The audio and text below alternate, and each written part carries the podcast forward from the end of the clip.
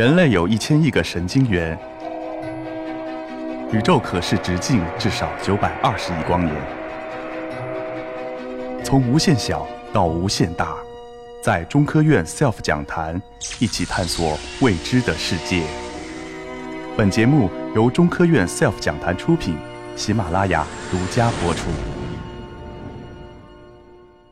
很高兴有这个机会站在这个台子上，跟大家分享一些关于植物的知识啊。之前有几位老师又讲这个计算机的，讲车的，讲动物的，我来讲植物。大家看到我这个标题啊，《树木记》。那么大家看到这个是不是讲树啊？的确，我今天是讲树的。但是呢，你们可以观察，仔细观察一下，这个树上面打了引号，那说什么意思呢？树木，树木，树有两个意思，一个呢。的确就是树。第二呢，这个树啊是可以当做动词来用的，就是把树立起来的意思。那么我今天的分享就是我们怎么让树立起来。好，那么在讲之前呢，我想先说一点关于我的事情啊。那么刚才介绍呢，我是工程师。那么大家印象中可能我是成天搞工程的。那么实际上呢，本身呢我也做一些植物学的研究。但是呢，我还有另外一个身份，我十分喜欢爬山。那么我经常呢去周边的，比如说我国的西北、西南地区这种高山上面去拍植物。然后呢，对于拍植物啊，其实跟很多人想象的不太一样，不，并不都是像这样这个气宇轩昂的站在那儿看着蓝天、看着白云、看着雪山，不是这样子的。很多时候啊，我们在去拍植物的时候，尤其是各位有些感兴趣的去外面拍植物，它大多数的这个样子是这个样子的。大家看能找到我吗？找到，非常小啊。就是说呢，哎，我们拍植物的人，通常呢，如果到了山地啊，特别是这种高山，这块是海拔四千三百米，在那边拍植物呢，大家不是站在那儿拍的，都是趴在那儿拍的。哎，有时候呢，我们就是说一段大概一公里长的路，我们是一路趴过去的，它不是走过去的。为什么我们要趴在那儿拍植物呢？其实道理很简单。因为啊，在这个高山上，植物都长得很矮，有多矮呢？我来给大家举个例子。这个呢是两幅我个人在云南拍的照片，云南香格里拉。那么左边这一幅呢叫做滇西北点地梅，哎，它是一种非常漂亮的小花，在这个六七月份的时候开在那个山野上，很好看一片。那么这个它有多矮呢？大概两厘米左右，离地面。而且呢，这个它的枝叶呀非常小，而且密集的排在一起，铺成一片，有点垫状的感觉。然后呢，右边这一个是什么呢？也是云南拍的，叫做囊聚紫堇。哎，这个紫堇呢，我们这边上海地区紫堇很高啊，刻叶紫堇非常高，大概这么高。但是呢，在那边山区，它有多高呢？也是这么高，两三厘米。而且呢，这个刻叶紫堇它的叶片呀，长得跟石头的颜色是一样的，它不是绿色的。是红褐色的，非常矮，非常难以找到。只有在开花的时候，开花的时候才能惊鸿一瞥，看到它的美丽。那么，是不是高山上的植物啊，它长都长这么低呢？哎，其实也不是的。哎，同样的，也是在云南，这一棵，这棵是一个很高很大的栗树，大概我估计有二十多米高。那么这棵树啊，我为什么选这张照片呢？大家仔细看啊，这棵树的树皮上有一些什么东西？我听到有底下观众说苔藓非常好，哎，还有一些呢，第一，对不对？第一和苔藓。那么其实呢，这张图啊，为什么选在这里？是因为这张图给了我一个十分震撼的感觉。为什么呢？因为栗树所代表的是被子植物，是目前地球上分布最广、进化程度最高的一类植物，而苔藓它所代表的。是演化的前端，它是最早登陆的一批植物。那么，如果我们回顾整个植物演化的历史，我们可以看到，植物它是经历了一个由水到陆的过程。那么，大约，在六亿年前，植物都是在水里面的，包括我们现在说的各种藻类。当然了，现在很多藻类它已经不是植物了，包括我们说的蓝藻、褐藻、吃的海带，它们现在不算植物了。真正的植物是什么呢？红藻、绿藻这些是植物，但是呢，它们是必须生活在水中的。哎，如果大家前几年在青岛，这个大家知道这个虎台泛滥嘛？哎，虎台在水里面的时候，哎，飘飘然的很漂亮。一旦到了岸上，去过青岛的人肯定知道，一大片摊成了一坨，哎，非常难看。这个是绿藻。那么，到了距今大约五点三亿年前，有的植物就开始登上陆地了。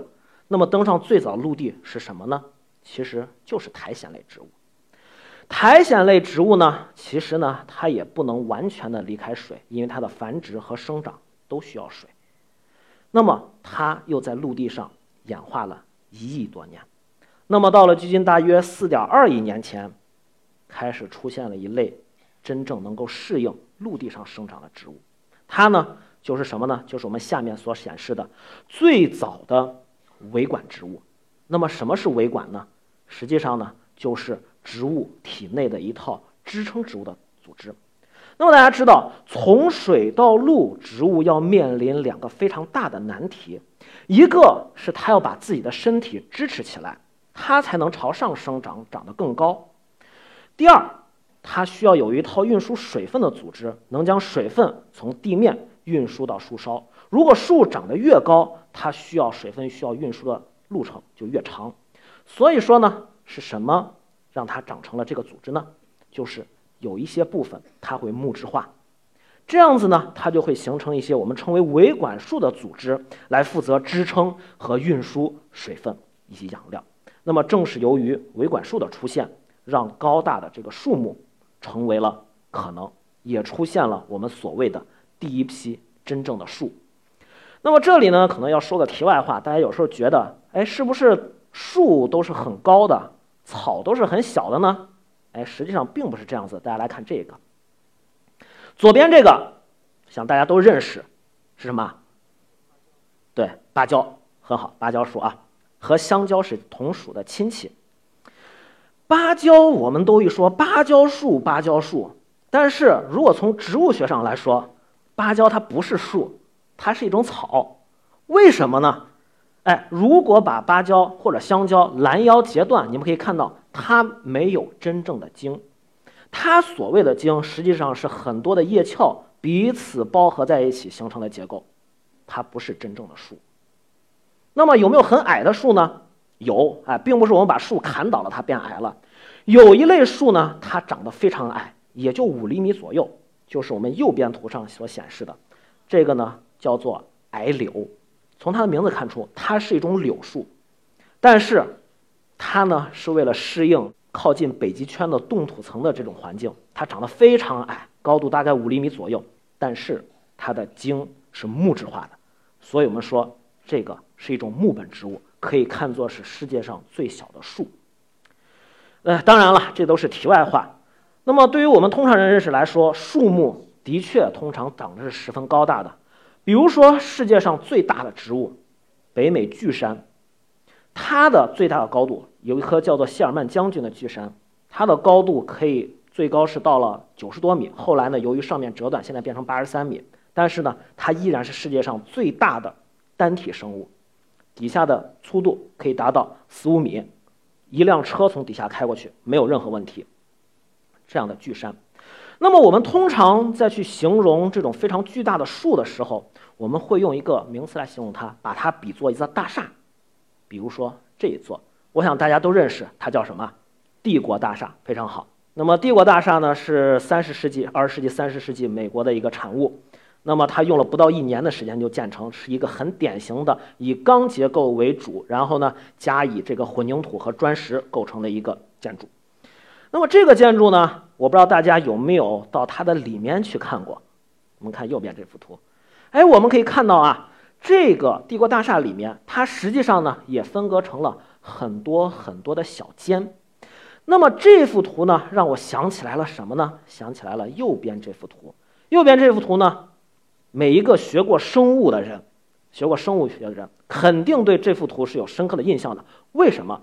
这幅图是一六六五年英国科学家罗伯特·虎克他用发明的显微镜所描述的植物细胞。细胞 “cell” 这个词就是从这儿来的。那么他当时是发现呀，这个软木塞上的这个这个切片看了以后，一个一个小格，很像僧侣房里面隔间，哎，所以把它叫做 cell。那么这种 cell 它看上去的到底是不是真的细胞呢？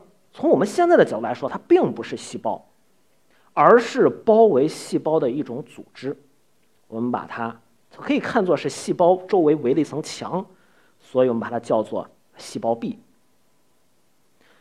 那么细胞壁呢？长期以来，人们以为它是一个死亡的结构，但是呢，经过我们的研究，我们认为细胞壁它不是死的，它是活的，而且呢，它能够决定细胞的样子以及它的功能。比如说，我们来看这张图，这张是我亲手制作的一幅杨树茎的横切面。那么大家可以看到，上面也有很多很多的小隔间。我们说这是一个一个细胞，没有问题，的确是细胞。那么我们仔细看这上面的这些细胞，它们的大小、形态、结构是有差异的。我们先来看这些这个部分，这个部分有着比较大孔洞的这个组织，我们叫做木质部。木质部仔细看，里面有很多大的孔道，对不对？哎，这个孔道呢，实际上不是大的细胞，你们要想象成这是一个立体的结构。这实际上是一些管径很大的长管状细胞，它们在树里面彼此上下连接起来，并且打通，形成了一个管道。这个管道就叫做导管，它干嘛用的？把水分从地面输送到树梢的。此外呢，还能看到有一些小的在木质部里面有些小的细胞，这些细胞呢颜色染色比较深，哎，说明它是干嘛的呢？它是起到支持的作用的。那么当然，在这一部分我们也可以看到韧皮部。这个部分呢，也有很多比较小的管状细胞。这些管状细胞呢，是将养分从顶端合成的糖运输到植物下部的。还有一些深蓝色的部分是什么呢？也是纤维，也是起到支持作用的。所以说呢，我们从这张图可以看到，它其实跟我们现在人类建设的大厦非常的相似。它们有各种不同的细胞，有的是管道状的，有的是房间状的，哎，有的是起到运输的作用，有的起到储存的作用。所以我们说，一个大树。和一个大厦是非常的相似的。